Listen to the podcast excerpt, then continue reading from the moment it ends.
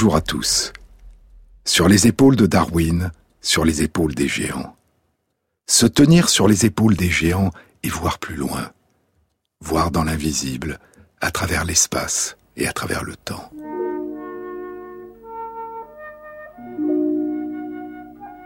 C'est au sud de l'Italie, entre Capoue et Naples, en Campanie. C'est il y a plus de 2000 ans, une fin de printemps ou déjà l'été, dans la cité d'Atella. On dit, mais personne ne connaît la date exacte, on dit que cela se passait en l'an 29 avant notre ère. Ils sont trois dans une grande villa. Il y a un poète qui lit à voix haute. Il y a Octavien qui a mis fin un an plus tôt aux guerres civiles qui ravageaient l'Italie. Il est Caesar Imperator, seul maître à Rome. Bientôt, il sera Auguste et il fondera l'Empire romain.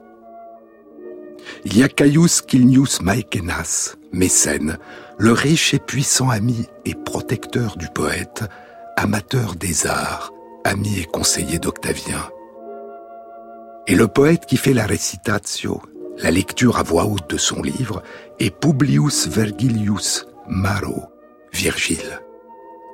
Virgile lit à Octavien le poème qui s'adresse à Mécène, et quand la voix du poète se fatigue, c'est Mécène qui prend sa relève.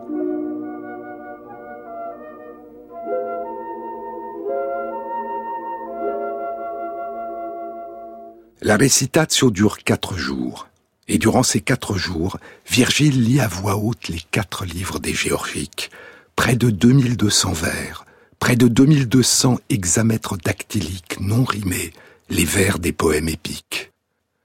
Les Géorgiques, du grec Georgikos, de Gé la terre et Ergon le travail, le travail de la terre. Georgika, les travaux de la terre, le grand poème qui chante l'agriculture.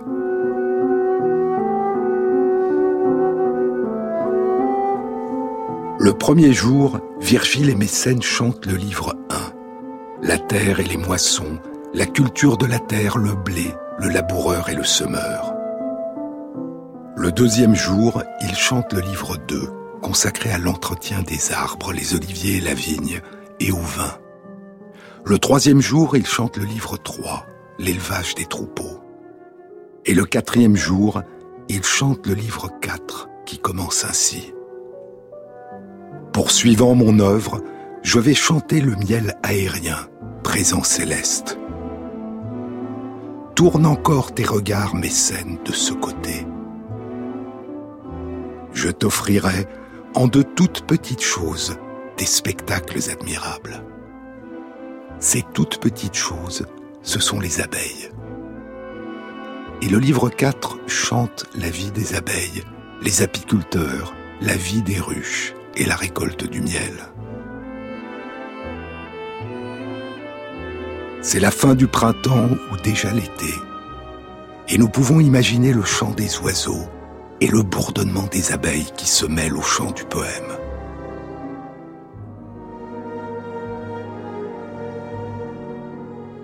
Des spectacles admirables.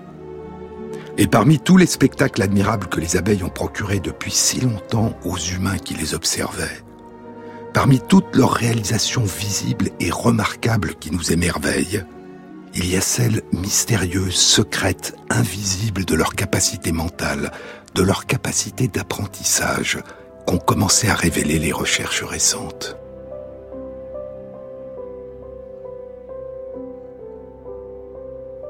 Leur capacité de généralisation, leur capacité d'abstraction, et depuis un an, leurs étranges capacités de mathématiciennes.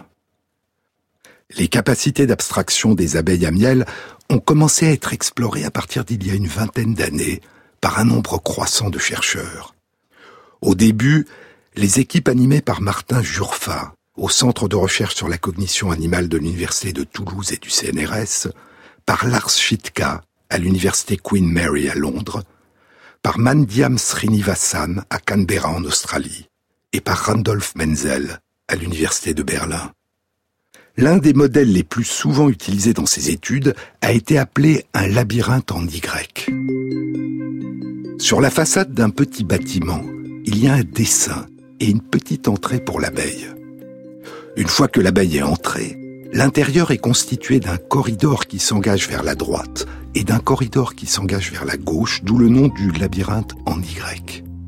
À l'entrée de chaque corridor, il y a un dessin. Et au bout de l'un des deux corridors, il y a une récompense, une coupelle contenant de l'eau sucrée. Par exemple, sur la façade du petit bâtiment, il y a le dessin d'un cercle jaune. À l'entrée du corridor de droite, il y a le dessin d'un cercle jaune et l'accès à une coupelle d'eau sucrée. À l'entrée du corridor de gauche, il y a le dessin d'un cercle bleu et une coupelle d'eau non sucrée. La butineuse apprend rapidement que la couleur jaune indique l'endroit d'une récolte. Une fois qu'elle a appris qu'un cercle de couleur jaune pouvait la guider vers une récompense, les chercheurs ôtent la soucoupe d'eau sucrée et nettoient le labyrinthe pour qu'aucune odeur ne puisse renseigner la butineuse, et la butineuse s'engagera dans le corridor à l'entrée duquel le dessin du cercle de la même couleur jaune que sur la façade l'a renseigné. Mais les abeilles sont-elles capables d'opérer des généralisations?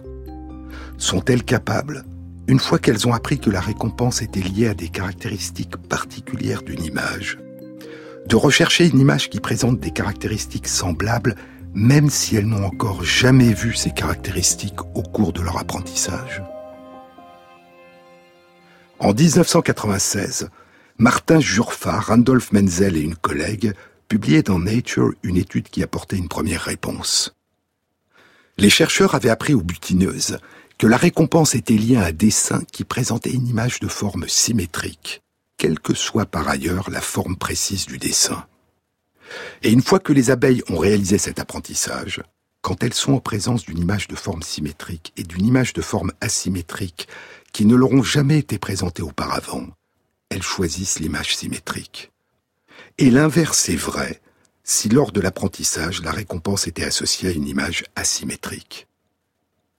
Mais les chercheurs ont constaté l'existence d'un biais, une préférence spontanée des abeilles pour les images symétriques.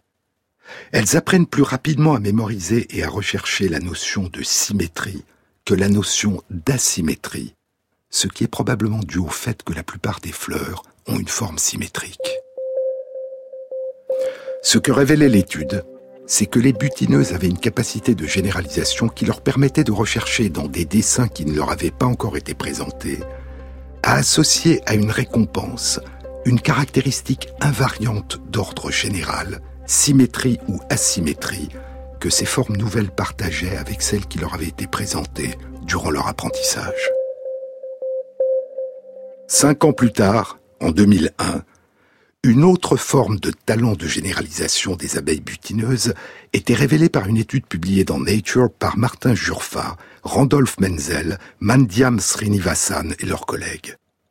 Les chercheurs avaient appris à des butineuses que dans un labyrinthe en Y, la récompense d'eau sucrée se trouvait toujours au fond du corridor dont le dessin était de la même couleur que celui qui se trouvait sur la façade du petit bâtiment.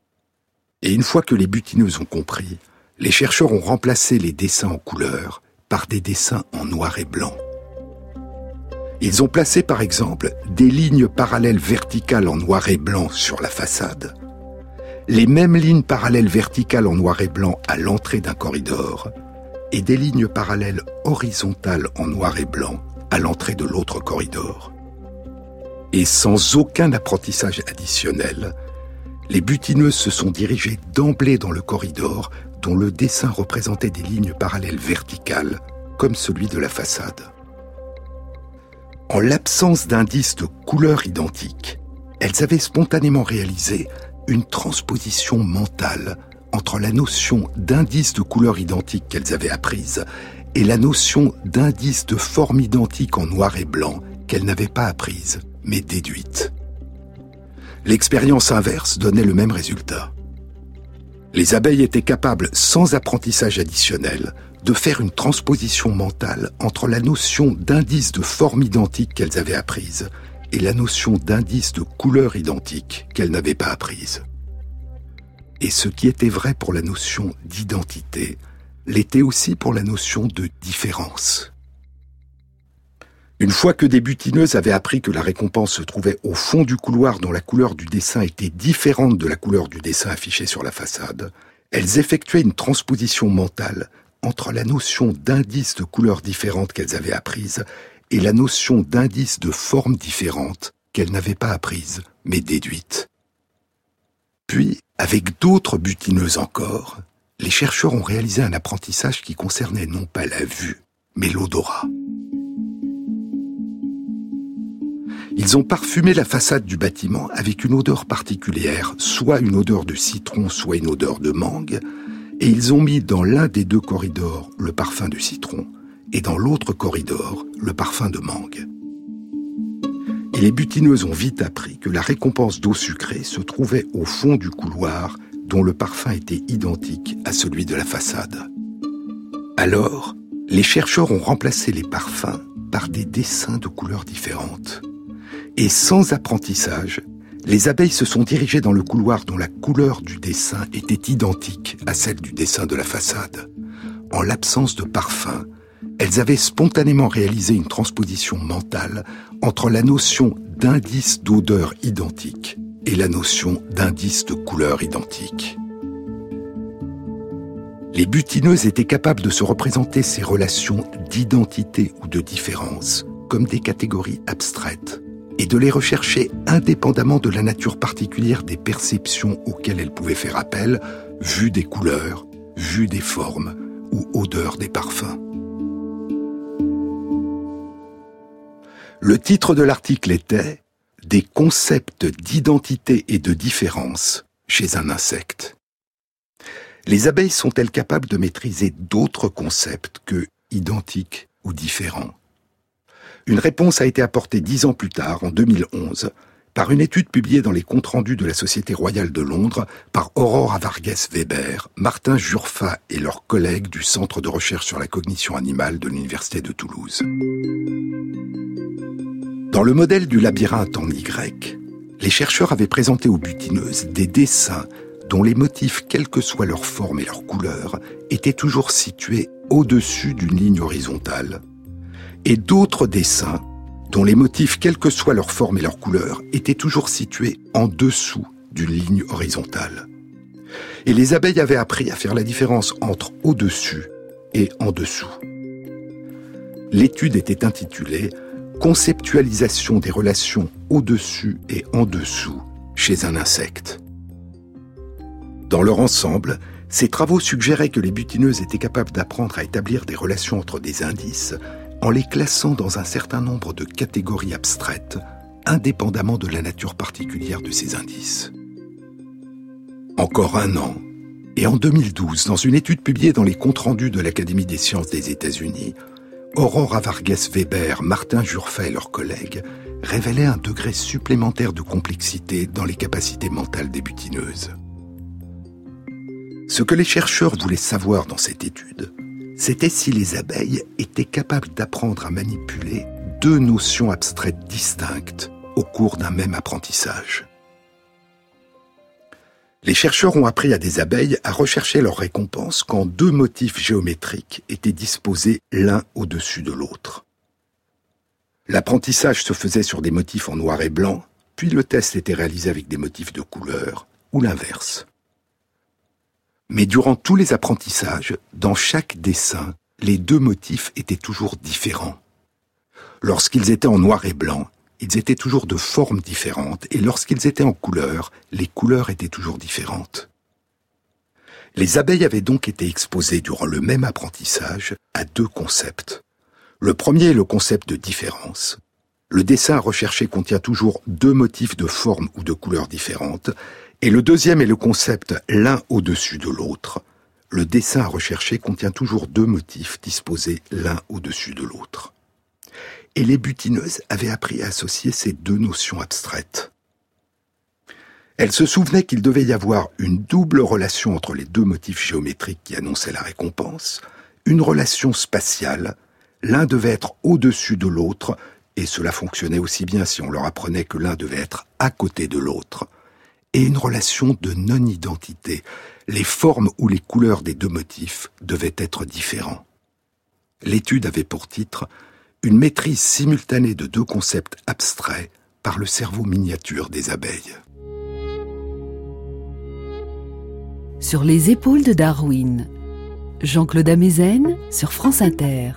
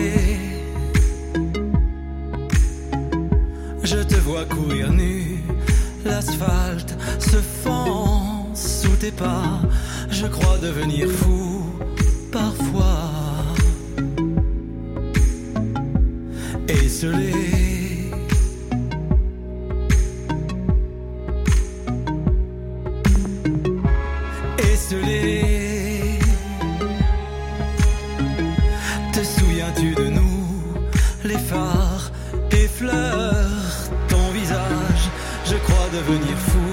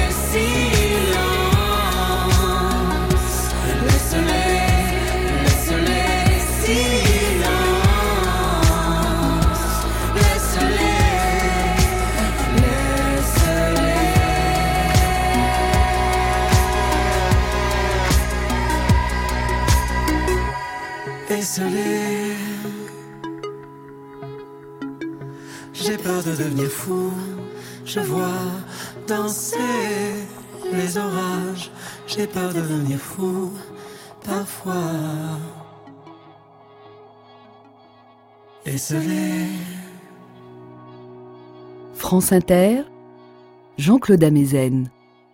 Pouvoir, à partir d'un nombre relativement réduit de cellules nerveuses, réunir, combiner et ranger un grand nombre d'éléments ou un grand nombre de situations différentes dans une même catégorie ou dans un même concept, en fonction de caractéristiques communes que partagent ces objets ou ces situations, a plusieurs avantages. D'une part, cela permet de ne pas avoir à se souvenir de chaque élément nouveau ou de chaque situation nouvelle rencontrée, Il suffit de se souvenir de la catégorie ou des catégories particulières dans lesquelles on peut les ranger. D'autre part, cela permet de répondre de manière adaptée à des objets nouveaux ou des situations nouvelles qui partagent des caractéristiques avec les objets ou situations qui ont déjà été mémorisés sous forme de catégories ou de concepts. Autrement dit, ces capacités d'abstraction permettent à la butineuse de reconnaître ce qu'elle n'a encore jamais rencontré, ou plus exactement, d'interpréter ce qu'elle n'a encore jamais rencontré en fonction de caractéristiques générales que ces objets ou situations nouvelles partagent avec les objets et les situations qu'elle a déjà rencontrés. Peut-être que ce qui nous distingue des abeilles, ce n'est pas tant la capacité de manier des concepts abstraits que le degré d'abstraction auquel nous pouvons parvenir et la multiplicité des relations abstraites que nous pouvons établir entre des éléments présents ou absents dans notre environnement et peut-être la richesse des généralisations que nous pouvons en déduire, leur plasticité, leur charge émotionnelle, le plaisir que nous tirons de leur exploration et la diversité des applications auxquelles elles nous permettent de parvenir. Cette capacité des abeilles à déduire des règles générales abstraites à partir d'activités quotidiennes vitales est-elle partagée par la plupart des espèces animales? Et cette capacité d'abstraction opère-t-elle de manière consciente ou demeure-t-elle inconsciente? Nous n'en savons rien. Mais venons-en au nombre. Notre capacité à appréhender les nombres et à dégager des régularités numériques à partir du monde qui nous entoure semble avoir des racines anciennes et être, pour partie au moins, partagée par de nombreuses espèces animales. Nous avons deux façons très différentes d'apprécier et de comparer des valeurs numériques. L'une est très précise, résulte d'un apprentissage et fait appel au langage et à des symboles, les chiffres. L'autre est approximative, ne nécessite pas d'apprentissage et est préverbale. Elle est présente chez les petits-enfants avant leur acquisition du langage.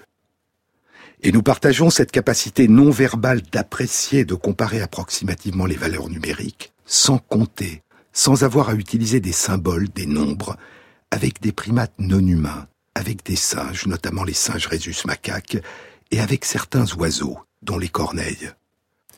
Et cette capacité implique chez nous, comme chez nos proches cousins singes, une activation sélective de plusieurs régions de la surface de notre cerveau, et en particulier deux régions, le cortex pariétal et le cortex préfrontal.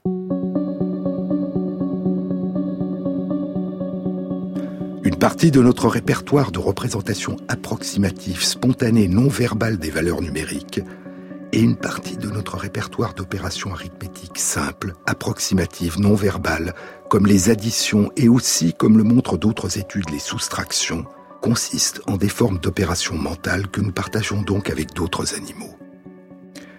Et parce que cette capacité est distincte de la capacité à compter en utilisant les nombres, et qu'elle préexiste chez l'enfant à l'acquisition du langage et des symboles numériques, cette capacité rapide, globale et approximative d'apprécier les valeurs numériques a été comparée à un sens, au même titre que nos cinq sens, la vue, l'audition, l'odorat, le goût et le toucher, un sixième sens, un sens des nombres.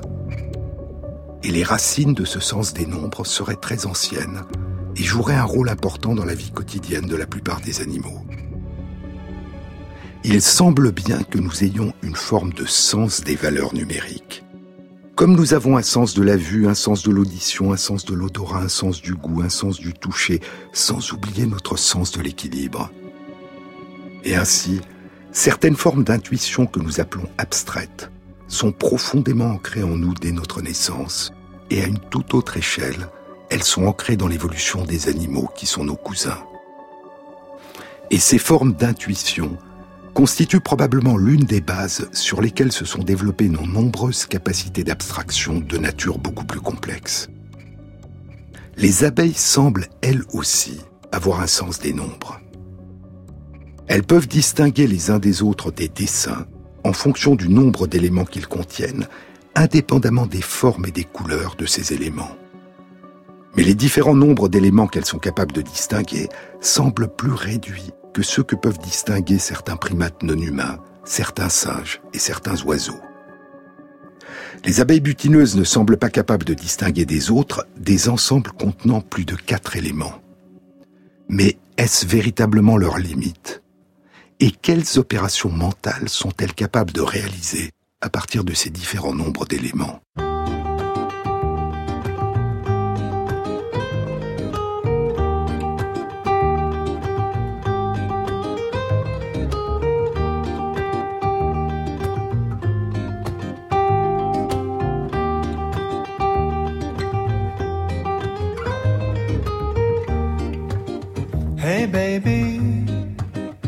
Mrs. Cole, acting so tough. Didn't know you had any to be hurt at all. You waited too long. You should have hooked me before I put my raincoat on. Okay, I get it. Okay, I see. You were fronting because you knew you'd find yourself vulnerable around me. Okay, I get it. Can I see. You feel vulnerable around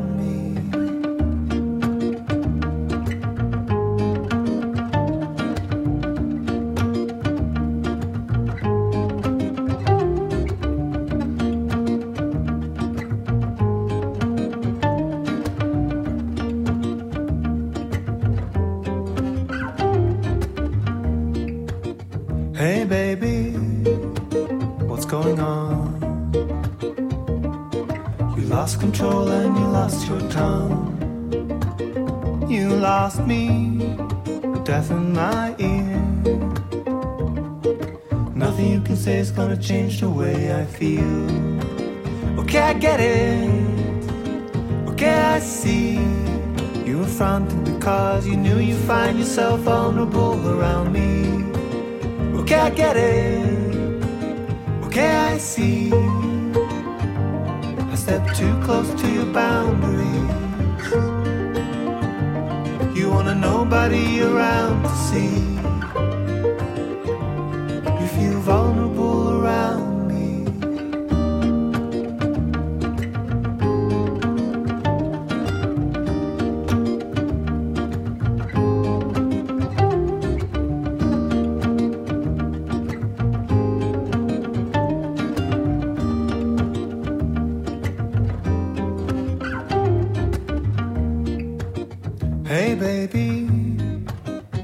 What is love? And what's just a game we're both playing and we can't get enough of? We're both playing and we can't get enough of. We're both playing and we can't get enough of.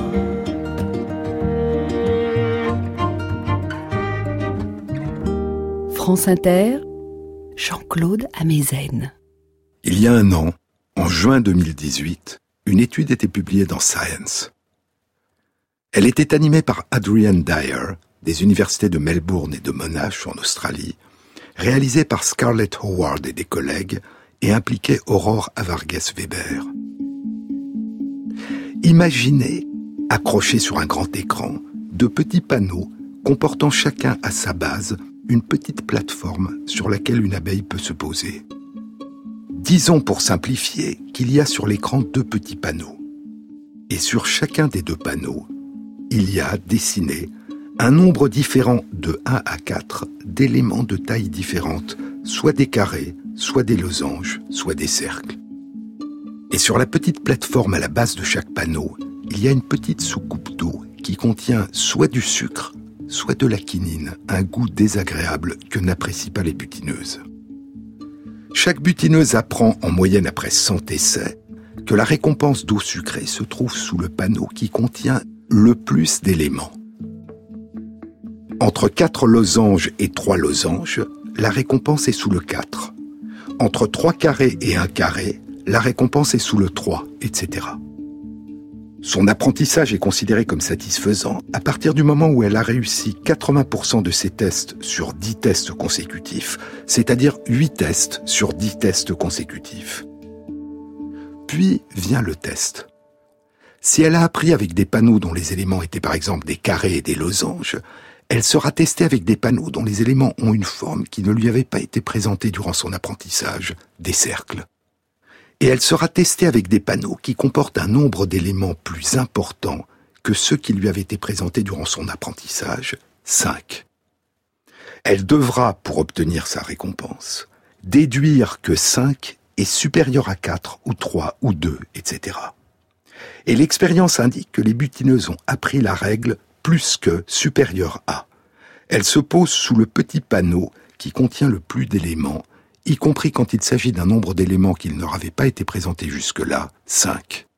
Elles ont déduit que 5 est supérieur à 4. Puis d'autres abeilles ont été soumises à un apprentissage inverse. Apprendre la règle moins que, inférieur à, et elles l'ont apprise. Mais l'étude avait pour but de poser une autre question, plus mystérieuse. Les abeilles qui ont appris la règle moins que, inférieur à, pourraient-elles avoir compris le concept de zéro? Pourraient-elles déduire de leur apprentissage que rien, une absence d'éléments, est un nombre d'éléments inférieur à 2 ou 3, de la même façon que 2 ou 3 sont inférieurs à 4 La notion de zéro en tant que nombre est une notion considérée comme complexe. Le fait que rien puisse être traité comme une quantité numérique, au même titre que 1, 2 ou 5, et de là que 0 puisse être considéré comme un nombre, semble poser des difficultés aux petits-enfants. Et pour cette raison, les chercheurs ont longtemps considéré qu'il s'agissait d'un propre de l'homme, un propre de l'homme adulte, une notion que seuls les êtres humains adultes pouvaient maîtriser. Mais depuis une vingtaine d'années, des études ont révélé que des primates non humains, des singes et un oiseau étaient capables de manier le concept que rien, le vide, l'absence d'éléments, était une quantité numérique qui pouvait être traitée mentalement comme la plus petite quantité dans une suite de nombres d'éléments allant des plus grands aux plus petits. Rien était le minimum dans une suite numérique de moins que, de inférieur à. Mais ce qui est vrai pour des animaux au cerveau complexe, des singes rhésus macaques et à un moindre degré pour un perroquet gris du Gabon nommé Alex, pourrait-il aussi être vrai pour un insecte, une abeille à miel? L'étude publiée il y a un an dans Science indique que c'est le cas. Les abeilles qui ont appris la règle inférieure à moins que 4 est inférieur à 5, 2 est inférieur à 4, etc., lorsqu'elles sont soudain confrontées à un choix entre un panneau comportant un nombre d'éléments compris entre 1 et 5 et un panneau vide, une absence d'éléments, autrement dit zéro élément, un panneau vide qui ne leur avait jamais été présenté durant leur apprentissage, ces butineuses se posent sur le panneau vide. Elles ont déduit de leur apprentissage que rien était inférieur à 1, était inférieur à 2, était inférieur à 4, etc. Elles ont compris que rien, aucun élément, était inférieur à un nombre quelconque d'éléments. Mais ce rien, cette absence d'éléments, ce zéro, le perçoivent-elles comme une notion totalement à part, inférieure aux autres nombres mais de nature radicalement différente, ou le perçoivent-elles comme un nombre parmi les autres, simplement inférieur à tous les autres? La question peut paraître étrange, mais elle est au cœur des capacités de distinction entre différents nombres d'éléments quand ils ne sont pas représentés par des symboles numériques, par des chiffres. Cette question concerne ce qu'on appelle un effet de distance numérique, la distance entre deux nombres. Plus la distance entre différents nombres d'éléments est importante, et plus il est facile de les distinguer. Nous distinguons plus facilement, par exemple, entre 12 et 20 poires qu'entre 12 et 13 poires. Après la petite enfance, nous devenons capables de distinguer rapidement, sans difficulté et avec précision, un nombre d'éléments allant de 0 à 4 éléments. Mais au-delà de 4 éléments, les réseaux nerveux impliqués dans ce qu'on appelle en anglais notre approximate number system, notre système approximatif des nombres que nous partageons avec de nombreux animaux, ne nous permet d'appréhender que de façon approximative des quantités numériques. Mais des enfants de 4 ans, lorsqu'ils classent les nombres d'éléments par ordre décroissant, ont plus de difficultés à faire la différence entre un élément et rien qu'entre trois éléments et rien. L'interprétation est qu'ils sont devenus sensibles à la notion de distance entre les nombres et donc qu'ils sont devenus capables de considérer rien une absence d'élément zéro de la même façon qu'un autre nombre. Rien, zéro, fait partie de la suite des nombres, et il en est de même pour des macaques rhésus adultes. Mais revenons à nos petites abeilles. Les abeilles comprennent que rien, une absence d'éléments, est inférieur à 1 ou à 2 ou à 3 ou à 4 ou à 5 ou à 6 éléments. Mais se représente-t-elle ce rien comme une notion radicalement différente de 1, 2, 3, etc., ou comme une quantité numérique semblable aux autres, mais la plus basse? Pour répondre à cette question, les chercheurs ont exploré si les abeilles étaient sensibles, en ce qui concerne le rien, à un effet de distance numérique, de distance entre les nombres. Et l'étude indique que les abeilles se trompent plus souvent lorsqu'il s'agit de choisir le plus petit nombre d'éléments entre un élément et rien qu'entre trois éléments et rien. Les abeilles se comportent comme des enfants de quatre ans. Elles ont donc la capacité, concluaient les chercheurs, d'apprendre que rien est quelque chose et fait partie d'un continuum de nombres dont il représente l'extrémité inférieure, l'équivalent d'un concept de zéro comme faisant partie des nombres. Cette découverte remet en cause l'idée selon laquelle la notion de zéro est une notion abstraite que seuls des animaux au cerveau développé comme des singes rhésus ou certains oiseaux pourraient concevoir. Les derniers ancêtres communs aux abeilles et aux humains vivaient il y a plus de 400 millions d'années. Les abeilles sont-elles une exception dans le monde des insectes? Ou ne sont-elles qu'un exemple, chez un animal particulièrement bien étudié, de capacités beaucoup plus répandues dans le monde animal qu'on ne l'a appréhendé jusqu'à maintenant. Il n'y a pas pour l'instant de réponse à cette question.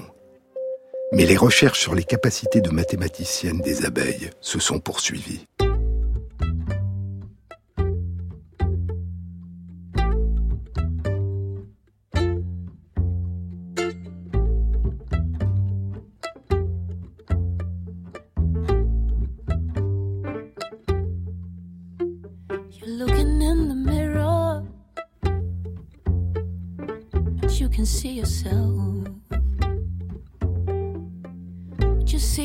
reflection of somebody else. Now, if you want to find you, you gotta look underneath that shell. That's where you find true beauty, that of a precious pearl.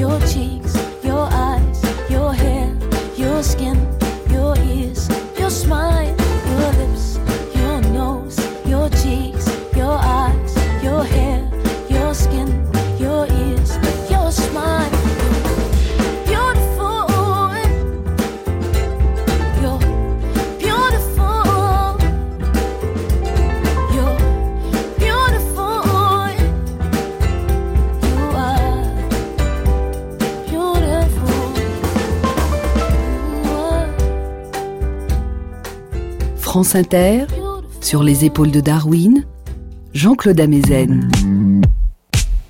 En février 2019, une nouvelle étude sur les talents de mathématiciennes des abeilles était publiée dans Science Advances.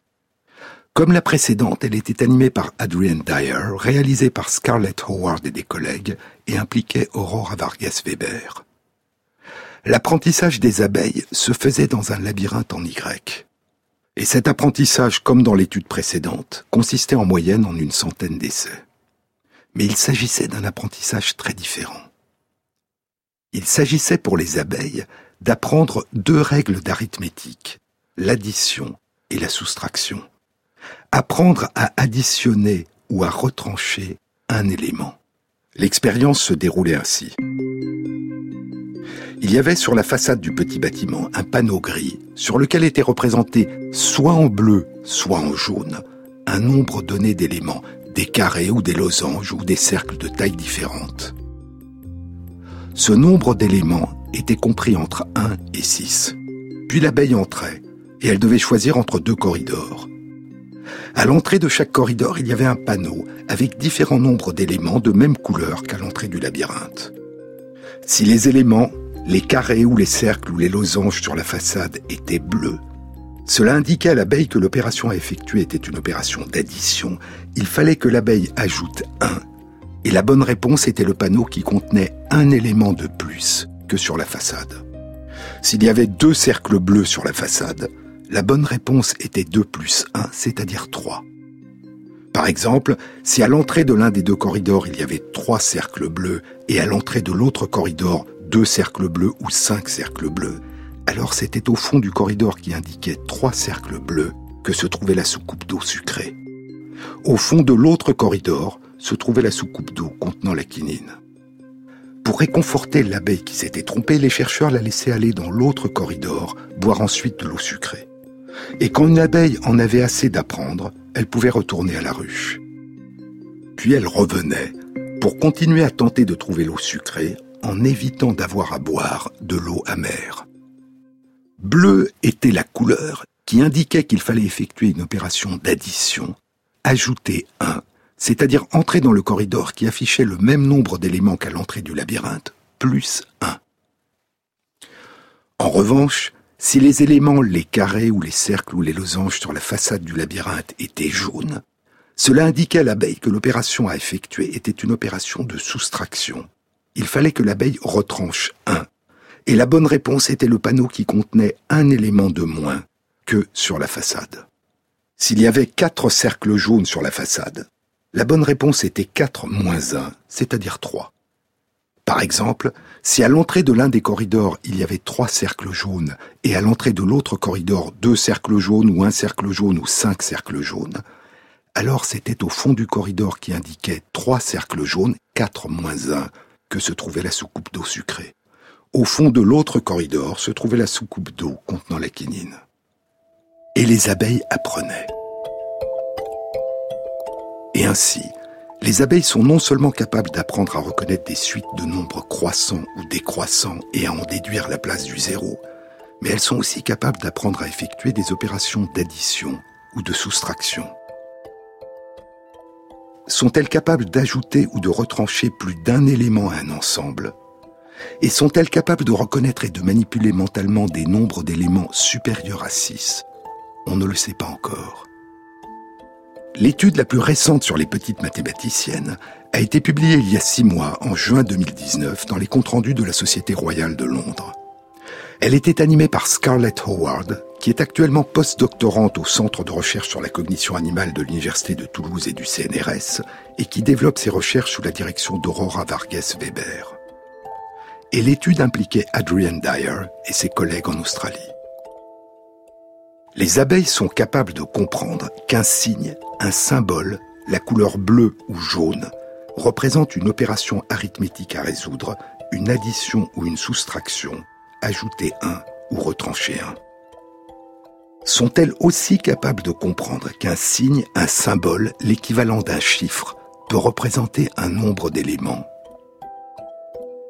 Et si c'était le cas, pourraient-elles réaliser leurs opérations d'addition et de soustraction à partir de chiffres?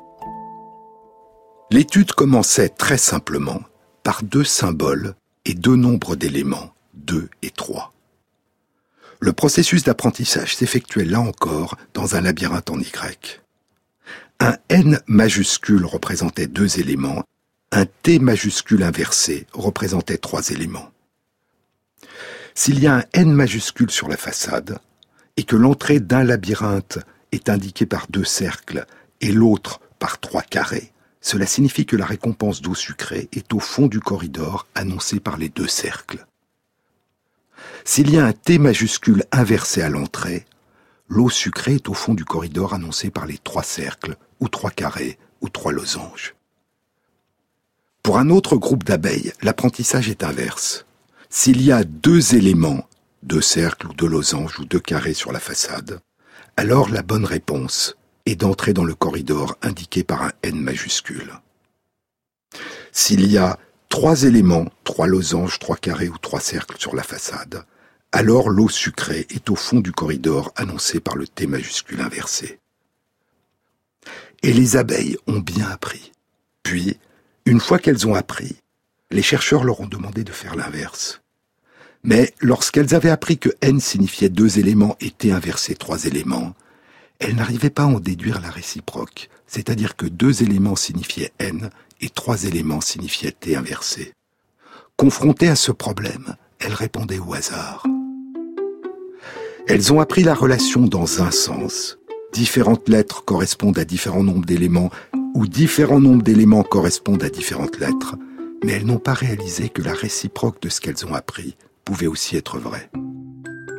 En d'autres termes, elles peuvent apprendre chacune des deux relations entre un nombre d'éléments et un symbole, mais pas la généralisation qui consiste à utiliser cette relation dans les deux sens. Pourrait-elle apprendre cette relation de réciprocité si elle faisait les deux apprentissages de façon cumulative? Et cette difficulté en termes de relation de réciprocité est-elle liée au fait qu'il s'agit de nombres ou est-elle d'ordre plus général? On ne le sait pas. Mais toujours est-il que l'ensemble de ces études a révélé que les petites abeilles à miel et leur petit cerveau, très différent du nôtre et de celui de nos cousins mammifères et oiseaux, sont capables d'apprentissage et de performances remarquables. Et la découverte de la capacité des abeilles à miel à apprendre et à mémoriser certaines lois générales, à extraire des régularités de leur environnement, à classer des objets et des événements dans des catégories abstraites, à former des concepts dont celui du zéro et à réaliser certaines opérations arithmétiques pose la question passionnante de la nature des circuits nerveux qui permettent à leur tout petit cerveau de réaliser de telles prouesses mentales. Il y a 13 ans déjà, en 2006, bien avant la publication de la plupart des études dont je vous ai parlé aujourd'hui, Randolph Menzel et ses collègues avaient publié dans Cell un essai consacré aux capacités mentales des abeilles à miel et lui avait donné pour titre Petit cerveau, esprit brillant. Des modélisations mathématiques ont suggéré que certaines réalisations que nous appelons abstraites pourraient être effectuées par des circuits constitués par un nombre réduit de cellules nerveuses, à condition qu'il existe un nombre important de relations entre ces cellules. Mais une modélisation mathématique très récente, publiée au début de l'année 2019 par Vera Vassas et Lars Schitka, suggère que les remarquables réalisations numériques dont sont capables les abeilles n'impliquent pas obligatoirement qu'elles élaborent des concepts de nombre. Mais elles pourraient résulter de processus mentaux très différents, beaucoup plus simples. Autrement dit, des capacités chez les abeilles qui ressemblent aux nôtres n'impliquent pas forcément la mise en jeu de processus mentaux semblables aux nôtres, comme nous le découvrirons peut-être dans une autre émission.